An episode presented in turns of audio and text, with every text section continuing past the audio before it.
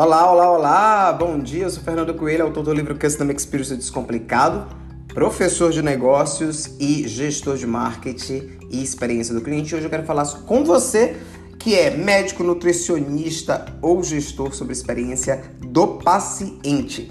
E para a gente já começar, eu quero trazer um dado muito interessante da Berry Institute que fala é, sobre a experiência do paciente. O que, é que exatamente é a experiência do paciente? Segundo o Instituto, que é uma referência global, é, a experiência do paciente são todas aquelas interações moldadas pela cultura da organização e que, como consequência, vão influenciar a percepção do paciente por meio da continuidade do cuidado. Esse é um conceito que eu tô lendo aqui para você, né? Qual é o grande erro, Fernando, dos médicos, nutricionistas, psicólogos, gestores de saúde? É achar que a experiência do paciente está relacionado somente com o aspecto clínico. Gente, a experiência do paciente são todos os pontos de contato que o paciente vai ter com aquela clínica ou com aquele hospital, na marcação da consulta, no tempo de espera, no, na interação com segurança, na interação com a recepcionista, com o assistente, com a enfermeira. Tudo isso é a experiência do paciente.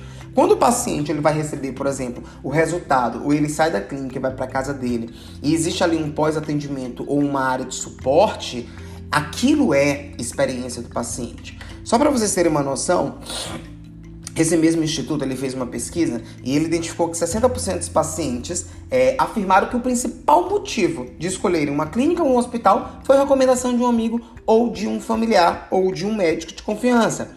Quando você tem uma boa experiência, você aumenta a possibilidade de ser indicado, né? Ou de indicar. Qual é o ganho de uma clínica ou de um hospital quando investe em experiência do paciente? Primeiro você consegue melhorar o processo de toda o que a gente chama de jornada do paciente, né? A marcação, chegar, esperar, tempo de espera, todo esse processo, né? Capacitação do time, o seu time fica mais alinhado, mais engajado, né? Percepção do paciente, obviamente, vai melhorar. E se melhora a percepção do paciente, ele fideliza, ele volta. E, e se ele está satisfeito, ele indica. E com isso você consegue aumentar a carteira de pacientes organicamente, sem necessidade de publicidade, de mídia, porque o teu próprio paciente vai ser o teu é, advogado da marca. É, e aí você precisa, além de desenhar todos os processos, medir, acompanhar essa satisfação. Nas minhas mentorias, nas minhas aulas, nos meus livros, eu sempre falo sobre o NPS. É, o NPS ele é uma metodologia de pesquisa onde ele avalia a satisfação e a capacidade de indicação de um paciente. E ele tem a capacidade de prever o resultado, inclusive econômico, e o comportamento dos pacientes nos hospitais e na clínica. Aqui no Brasil, é, a média do NPS é de 59%, menor do que outros locais. É, e aí a gente já percebe que existe um espaço de melhoria. Se você é da área médica, foca nisso, né? E existe esse espaço de melhoria da experiência do paciente principalmente quando a gente vai e faz uma comparação com a média ou americana ou sul-africana, que o NPS, a gente, está acima de 90%. Aqui no Brasil, cada 10 pacientes, 5 uh, uh, ou 4 estão insatisfeitos, né? É ali uma média de 41%. E aí, segundo a pesquisa, existe uma relação fortíssima entre o crescimento do NPS e o crescimento de números de atendimento dos hospitais.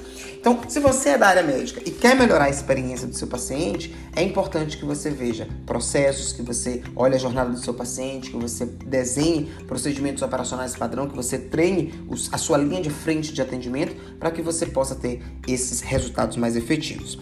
Esse foi o nosso podcast dessa segunda-feira sobre experiência em especial do paciente. Se você é da área médica, é, me procura. Se você não é da área médica, gente, compartilha isso com seus amigos que são nutricionistas, psicólogos, enfermeiros, médicos, gestores da área da saúde, porque a gente precisa muito melhorar a experiência do cliente e do paciente aqui no Brasil. Um grande abraço e até a próxima segunda.